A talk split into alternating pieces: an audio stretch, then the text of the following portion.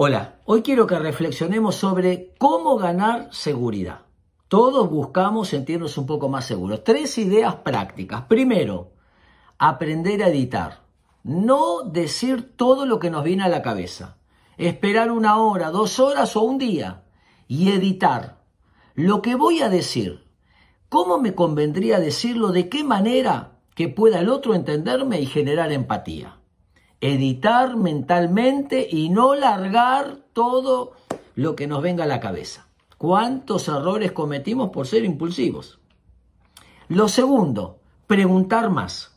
Cuando preguntamos abrimos el diálogo. Preguntar más, afirmar menos. Cuando preguntamos mostramos curiosidad, interés, mostramos deseo de saber y abrimos la puerta al diálogo. Y la tercera manera práctica de ganar seguridad es priorizar.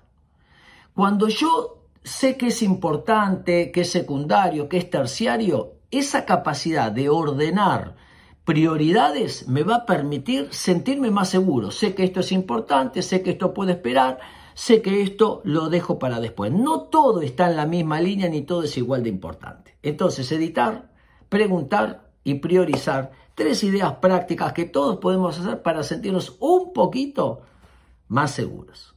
Espero que les sirva.